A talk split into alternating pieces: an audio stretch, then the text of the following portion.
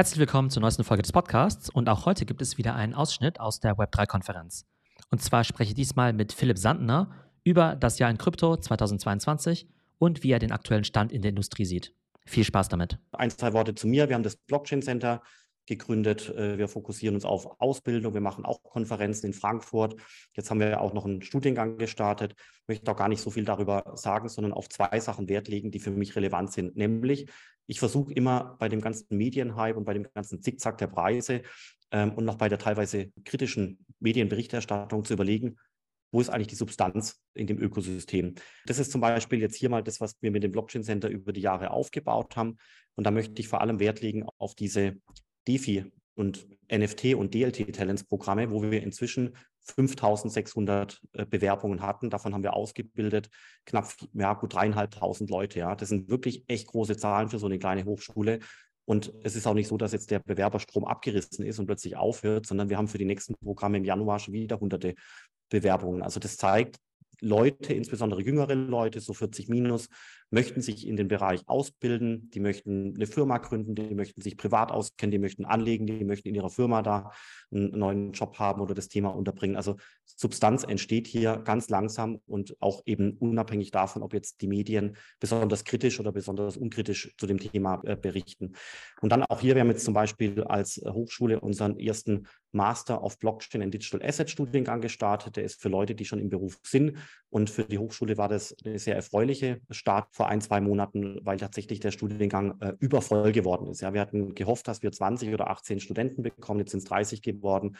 Äh, das zeigt auch, dass trotz Krise eben die Ausbildung äh, stattfinden soll. Jetzt ein paar Impressionen. Ähm, da gehe ich jetzt nicht ins Detail drauf ein, aber es lohnt sich, diese Folie vielleicht zu screenshotten, weil das faszinierend ist, weil man hier nämlich genau das sieht, was der Theo gesagt hat.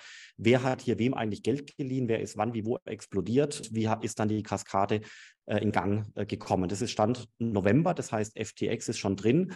Und alle, alle Firmen, die wir dieses Jahr kennen, von den ganzen Katastrophen, ja, BlockFi, Grayscale äh, mit dem Bitcoin Trust und so weiter und so fort, sind hier quasi äh, drin. Und äh, es zeigt quasi, wie verflochten das alles war. Im Übrigen infolge von schlechter oder nicht existierender Regulierung. Wir wissen, müssen ja beachten, dass hier in Deutschland der FTX-Schaden relativ eingeschränkt ist. Wir haben acht Millionen Bitcoin- und Kryptobesitzer in Deutschland und in Anführungszeichen nur 20.000 FTX-Kunden in Deutschland. Ja, jeder Einzelne ist einer zu viel, das weiß ich auch. Aber trotzdem ist der Schaden hauptsächlich anderswo eingetreten. Warum? Weil der Staat hier letztendlich eine halbwegs gute Regulierung erzeugt hat, sodass Leute, die vielleicht technisch ein bisschen äh, weiter weg sind, die können unbedarft zur Börse Stuttgart gehen und dort wird eben kein Schindluder getrieben. Oder die kaufen sich einen Bitcoin-ETF oder einen Ethereum-Tracker mit einer Easy-Nummer und dadurch ist das Geld in überrechtlich saubere Vehikel in das Ökosystem rein äh, worden. All das gab es in Amerika nicht. Das Anlegergeld kam trotzdem und zack, waren wir da, wo wir sind, bei teilweise schlecht gemanagten Firmen infolge von nicht guter oder fehlender Regulierung, wie im Bilderbuch. Und deswegen muss man hier auch mal sagen, das hat der deutsche Staat und die Europäische Kommission recht gut gemacht, weil man echt dadurch eben den Verbraucherschutz ähm, in den Mittelpunkt gerutscht, gerutscht hat und dementsprechend der Schaden zwar auch eingetreten ist, einverstanden, aber anderswo war er deutlich größer. Ja. Wo sind wir bei der Adoptionsseite? Das sind alles gute Nachrichten. Wir sind heute im Jahr 2022, da gibt es ungefähr 200 Millionen Bitcoin-Krypto-Besitzer. Das ist relativ dazu wie, der, wie die Internetdurchdringung 1998, das ist die blaue Kurve. Und was passiert jetzt? Die Kurven sind klipp und klar, die gehen voran. Nächstes Jahr werden wir bei 300 Millionen sein, übernächstes Jahr bei 450 Millionen und so weiter und so fort. Habe ich überhaupt gar keine Zweifel. Vielleicht dauert es ein bisschen länger, dann macht die Kurve hier in, in blau eine Delle nach unten, dann holt sie später wieder auf. Aber es gibt keinen Grund, äh, dieser Kurve nicht zu misstrauen. Wir müssen einfach Geduld haben für Leute wie mich, die extremst ungeduldig sind, ist das ein bisschen äh, mühsam, aber wir müssen einfach mehr Zeit haben. Die Adoption kommt, weil die Technik einfach brillant ist. Jetzt vielleicht kurz die Folie, die auf, die für mich am wichtigsten ist, jetzt kurz äh, zu zeigen. Und zwar, was ist denn eigentlich alles passieren und in welcher Reihenfolge? Am Anfang war Bitcoin als Storage of Value Coin. Storage of Value bedeutet, es ist quasi ein Cluster innerhalb des Krypto-Ökosystems. Da gibt es genau einen einzigen Token, der heißt Bitcoin und es wird meines Erachtens auch keinen Nummer zwei Token geben. Dann kamen die Smart Contract Plattforms mit Ethereum, Obendrauf wurden die Stablecoins gebaut, primär der US-Dollar. Als dann der US-Dollar da war, gab es dann die Decentralized Finance-Welle 2020. Dann kam die NFT-Welle, äh, jetzt ganz aktuell die Metaverse-Welle. Und für die Zukunft ist es noch nicht ganz klar, was als nächstes kommt. Der Theo hat gesagt, so eine Art generelle Refi-Welle oder mit AI gemischt könnte man sich vorstellen, aber auch die Carbonization, also CO2 auf Blockchain-Basis, äh, Welle könnte man sich vorstellen. Das heißt, alle paar Jahre entsteht hier ein neues Untercluster. Das heißt, das Ökosystem wächst. Und ein Folgebereich ersetzt auch nicht einen vorherigen Bereich, sondern es sind eigene Ökosysteme mit eigenen Untercommunities, mit eigenen Protagonisten, eigenen Firmen, eigenen Investoren und so weiter und so fort. Und deswegen bin ich auch sehr gespannt, was hier 2023 dann ex post, wenn wir uns in einem Jahr sprechen, draufgeschrieben äh, werden kann. Ja, das ist so der Zeitlauf, der, glaube ich, nicht zu unterschätzen ist. Hier kurz ein Eindruck von der Web3-Konferenz in Portugal, finde ich außergewöhnlich beeindruckend, wenn man hinter die Kulissen schaut, wenn man sich einfach anschaut, was passiert hier und wer programmiert hier eigentlich. Das sind hier Tausende oder Hunderte Leute, äh, die in Startups engagiert sind. Auch Anzeichen für sehr viel Substanz. Und jetzt bitte ich darum, kurz diese WhatsApp äh, zu lesen. Auf gut Deutsch heißt es, ich von einer Bekannten von mir, ich bin gerade in Kolumbien auf der Konferenz. Hier sind Tausende äh, oder Hunderte talentierte junge Entwickler, Mathematiker, Statistiker, Forscher, alle bauen quasi eine neue Infrastruktur und ähm, wir können eben hier frei entwickeln äh, in einer unrestrigierten Weise. Und sie kann sich hier gar nicht vorstellen, wie junge Leute dieser Art im Sinne der Programmierung gestoppt werden können. Was entsteht hier? Letztendlich die Substanz, die Produkte, die Projekte, die Services der nächsten Generation. Ich glaube, das ist letztendlich wirklich wichtig, das zu erkennen, dass im Hintergrund trotz des FTX-Debakels und, und, und, einfach viele Leute in dem Ökosystem sind, zunehmend Leute reinkommen und viele davon sitzen einfach da und beginnen zu programmieren, Startups aufzubauen und irgendwann in einem halben Jahr oder in einem Jahr kommen diese Produkte dann äh, in die Medien oder in, ins Internet ähm, und dann wird sicherlich auch der nächste äh, Hype wieder losgehen und dann haben wir quasi diesen Boden schön durchschritten. Vielleicht stoppe ich an dieser Seite, äh, Theo, und äh, wir, wir sprechen einfach noch ein bisschen über die Punkte. Sagen wir mal, wenn man jetzt sagt, wie Blockchain und so weiter ist die Zukunft, dann basiert es natürlich auf gewissen Annahmen. Und ich glaube, diese Annahmen, die muss man ja alles jedes Jahr oder vielleicht sogar noch öfter nochmal sozusagen äh, reviewen und eben sagen, okay, was davon ist eigentlich eingetroffen, welche Use Cases eben wirklich relevant geworden und welche waren vielleicht nur in der Theorie cool, aber haben eben so noch nicht die Adoption gefunden. Und ich glaube, wichtig ist ja, dass Leute, die in diesem Crypto-Space drin sind, ne, da ist man ja leicht in so einer Echo-Chamber drin. Klar sind Leute, die auf die Web Summit in Lisbon gehen, ja, dass die alle super bullish sind. Aber von außen gibt es natürlich auch viele Kritiker, die sich jetzt natürlich total äh, bestätigt sehen. Wie ist denn so dein Fazit jetzt eigentlich? Würdest du sagen, okay, dieses, dieses Jahr hat eigentlich den Space extrem zurückgeworfen. Also nicht nur wegen Crash und weil viele Anleger Geld verloren haben, sondern auch, weil die sich viele Use Cases nicht materialisiert haben. Oder bist du relativ entspannt und sagst, nö, kann halt mal passieren, ist halt ein bisschen volatil, aber du bist nach wie vor genauso positiv wie noch vor sechs oder zwölf Monaten. Genau letzteres. Wir haben halt, das ist wie auf der Autobahn, ja. Wir fahren mit 120 und dann ist halt mal kein Stau, dann können wir mal 180 fahren, das ist der Hype. Und dann ist halt mal ein Stau, dann müssen wir halt 60 äh, kmh fahren. Und das wechselt sich immer ab, ja, weil die Straße ist halt voll. Und jetzt sind wir halt mal in der Phase drin, das ist sehr mühsam, wo wir halt ein bisschen langsamer unterwegs sind. Dafür wird es dann in 1,5 Jahren wieder mit der dreifachen Geschwindigkeit äh, vorangehen. Und äh, insofern bin ich rundum positiv. Hm, aber das Jahr ist natürlich sehr anstrengend. Diese Bodenbildung jetzt ist auch, auch mühsam. Viele Dinge haben jetzt nicht funktioniert, aber viele Dinge, die jetzt noch nicht funktioniert haben, heißen ja nicht, dass sie grundsätzlich nicht funktionieren, sondern vielleicht funktionieren sie erst in, in zwei, drei Jahren. Deswegen, ich mache mir überhaupt gar keine Sorgen, nur ich muss mich selber und viele andere wahrscheinlich auch äh, einfach in Geduld üben, dass halt nicht immer die Adoptionsgeschwindigkeit so da ist, wie man sie sich wünscht, sondern es geht halt im Schnitt mit 120 auf der Autobahn voran. Manchmal geht es halt schneller und manchmal halt langsamer. Das ist so die, die Quintessenz. Aber ich sehe überall positive Zeichen, auch wenn das durchsetzt ist von den Medien, äh, die natürlich jetzt gerade die Katastrophe herbeireden. Ich finde es ja total akzeptabel zu sagen, naja, die Kurse, die gehen halt rauf und runter und also Krypto ist ja nicht das einzige Asset, was dieses Jahr um 80 Prozent runtergegangen ist. Ne? Also siehe Meta, Netflix, Zoom und so weiter. Ne? Also gibt es ja durchaus viele seriöse, sehr, sehr gute Firmen, die auch unter der Makrolage eben leiden. Aber wenn man jetzt mal unabhängig von irgendwelchen Kursen sagt, okay, Blockchain ist die Zukunft, dann stellt man sich ja sowas vor wie, es gibt eine gewisse Adoption, zum Beispiel als Zahlungsmittel. Oder man glaubt, hey, irgendwie ähm, institutionelle Anleger, damals Tesla, die legen sich jetzt alle Bitcoin aufs Balance Sheet. Oder man denkt, Mensch, ganz viele Sachen, da wird es jetzt irgendwie Smart Contracts geben und ganz viele Transaktionen, die heute irgendwie mit Anwalt und Notar und Stift und Papier gemacht werden, die werden jetzt über Smart Contracts abgewickelt. Ähm, oder man denkt, Mensch, äh, keine Ahnung, Metaverse-Plattformen äh, in, was nicht, in Decentraland heben irgendwie ab.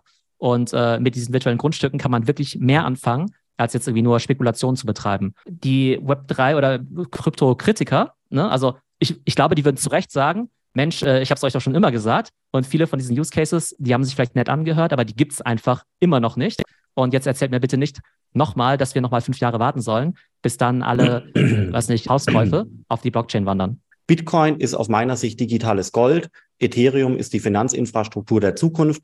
Stablecoins funktionieren wunderbar in Ländern wie Libanon, wo das gesamte Bankenwesen zusammenbricht. Da fangen die Leute jetzt an, mit Stablecoins zu bezahlen. Dann äh, DeFi ist momentan ein bisschen ruhig geworden, wird kommen. NFT wird sich zeigen über das Metaverse, weil ich nämlich quasi Badges haben kann, digitale Assets haben kann in dem Metaverse. Und äh, das Metaverse ist Stand heute noch auf der PowerPoint-Folie. Es ist im, im Laboratorium genannt Decentraland angekommen. Aber ich habe gehört, dass Stand heute mehr als 50 Metaverses äh, momentan programmiert werden. Die kommen alle in Q2 so langsam auf den Markt. Und dementsprechend äh, wird, glaube ich, äh, gerade ab Q2 das Thema Metaverse in die, naja, frühe Realität umgesetzt werden, weil wir eben Dutzende neue äh, virtuelle Welten äh, bekommen werden, die dann auch Dutzende Tokens haben werden. Aber bin ich kritisch bei diesen Massen an Tokens? Wir sind Stand heute bei 21.000 Tokens. Bin ich kritisch bei den ganzen NFTs und äh, bei dem Virtual Land? Ehrlich gesagt schon.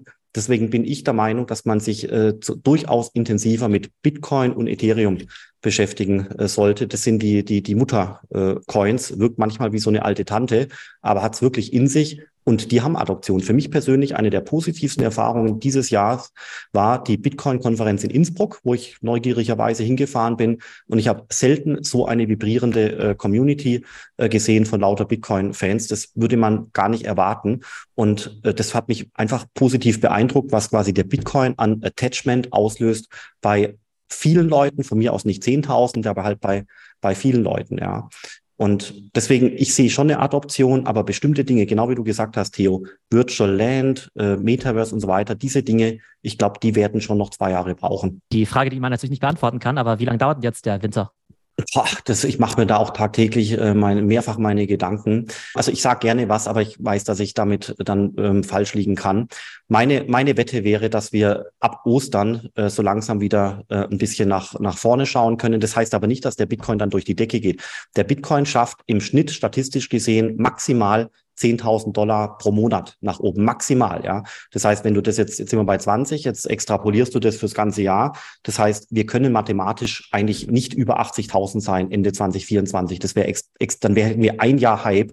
Das heißt, ich glaube, wir haben eine Seitwärtsbewegung bis Sommer. Dann geht es vielleicht wieder voran. Und vielleicht schließt das Jahr äh, 2023 beim Bitcoin-Preis äh, korreliert mit allen anderen Assets von vielleicht 50 könnte ich mir vorstellen, vielleicht auch nur 45, sowas.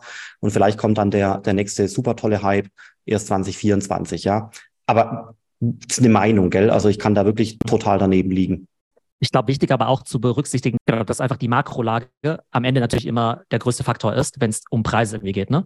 Also ich glaube auch, wenn, ähm, was nicht, morgen, was nicht, doppelt so viele Leute jetzt irgendwie, was nicht, Bitcoin benutzen würden oder sich Wallets anlegen würden, aber natürlich trotzdem die Welt sehr unsicher ist und ähm, die Zinsen eben relativ hoch sind, dann wird sich eben auch, da auch nicht viel ändern. Also ich glaube, es wäre jetzt, glaube ich, falsch zu sagen, naja, wir hatten bislang immer Cycles, also wird auf jeden Fall der nächste Bullrun kommen. Man muss halt immer im Kontext sehen mit, okay, was war damals die Zinspolitik der Zentralbank und wie war die sonstige Makrolage? Von daher glaube ich, dass wir jetzt alle gelernt haben, solche Faktoren auch besser zu berücksichtigen. Vielleicht noch eine Frage aus, der, aus dem Publikum äh, von Max. Was sind denn die Konsequenzen aus dem FTX-Crash? Also glaubst du jetzt, dass, also A, was muss ja, was müssen vielleicht ja, die Regulierer machen? Und glaubst du jetzt eigentlich, dass ähm, ja, dass vielleicht auch das Vertrauen vieler Anleger jetzt irre irreparabel beschädigt hat in diesen Space? Ich glaube, der Staat hier in Europa und, äh, und Deutschland hat alles schon gemacht und zwar getriggert durch die ICO-Hypes damals vor einigen Jahren und getriggert durch Facebook Libra. Das heißt, alle Regulierung, die wir brauchen, ist hier schon unterwegs. Da ist auch NFT drin, DeFi drin, teilweise drin und so weiter. Das ist alles okay. Aber ich glaube, anderswo auf der Welt äh, wird der Regulator jetzt härter werden, insbesondere Amerika. Und es kann sein, dass da nochmal sehr viel schlechte Laune erzeugt wird, wenn der Regulator beginnt, ähm, Börsen zu zwingen, manche Tokens runterzunehmen, ja, wenn die als Wertpapiere eingestuft werden. Also da gibt es schon nochmal so ein paar große Risiken, aber die dürften an Ostern so langsam alle durchgekaut sein und dann müsste eigentlich der Boden wirklich äh, gefunden worden sein. Das Hauptproblem ist, ich habe jetzt ja gerade auch meine Preisschätzung für Ende nächsten Jahres mal äh, zum Besten gegeben. Das Problem ist ja, der Preis kann nur steigen, wenn ich mehr Nachfrage habe als Angebot. Und da gebe ich dir, Theo, schon recht woher soll denn jetzt gerade neue Nachfrage kommen? Ja, die Leute wie wir hier, die, die schon kryptoaffin sind, wir können nichts mehr investieren, äh, alles schon drin. Und äh, die älteren Leute sind weiterhin und erst recht skeptisch. Unternehmen bleiben noch weiterhin weg, sind jetzt auch wieder skeptischer geworden und müssen neues Vertrauen fassen. Deswegen glaube ich, dass quasi substanzielle neue Nachfrage mindestens sechs Monate braucht, ähm, weil das halt der der Markt erfordert. Ich meine, das Spannende ist ja, also um es positiv zu sehen, also wir haben natürlich alle sehr viel dazugelernt. Das Interessante ist ja, dass ja selbst irgendwie, was nicht, große VCs, die ja Milliarden verwalten oder Hedgefonds und so, die wurden ja auch auf kaltem Fuß erwischt eben von vielen dieser Marktentwicklungen. Ne? Also da kann sich ja niemand rausnehmen. Ich glaube aber schon, was man noch, also ne, wir sagen ja immer so, do your own research, aber ich glaube halt schon, dass wir jetzt eben gelernt haben, dass man sich einfach noch mehr mit dem Space auseinandersetzen muss. Ich glaube, ja. einfach jetzt irgendwie auf so einer pauschalen These sowas ähm, zu investieren und zu sagen, naja, was ich, Blockchain ist die Zukunft und gewisse Tokens sehen irgendwie ganz gut aus. Lass es mal als Naturgesetz sein, ja, also Annahme, dass Bitcoin wirklich wie Gold ist, ne? Dann sage ich halt immer noch, okay, aber es ist brutal volatil. Es hängt von so vielen Faktoren ab, ne, wie Makro. Du hast halt gleichzeitig noch diese ganzen Verkettungen, ne? weil du kannst für dich im Vakuum sagen, Bitcoin ist irgendwie super, aber wenn du dann diese ganze Kette hast, die wir vorhin gesehen haben, ne, mit Terra Luna und Hedgefonds und äh, so weiter und so fort, dann sind es einfach viele Faktoren, die eigentlich kaum jemand richtig einschätzen kann. Von daher glaube ich, dass wir jetzt alle gelernt haben, dass ähm, ja, man sich über dieses ganze Ökosystem und die Zusammenhänge noch besser ja, erkundigen muss. Genau, und das fängt auch beim Bitcoin schon an. Also kann man wirklich von sich selber schon behaupten, dass man die Urcoin Bitcoin halbwegs gut verstanden hat.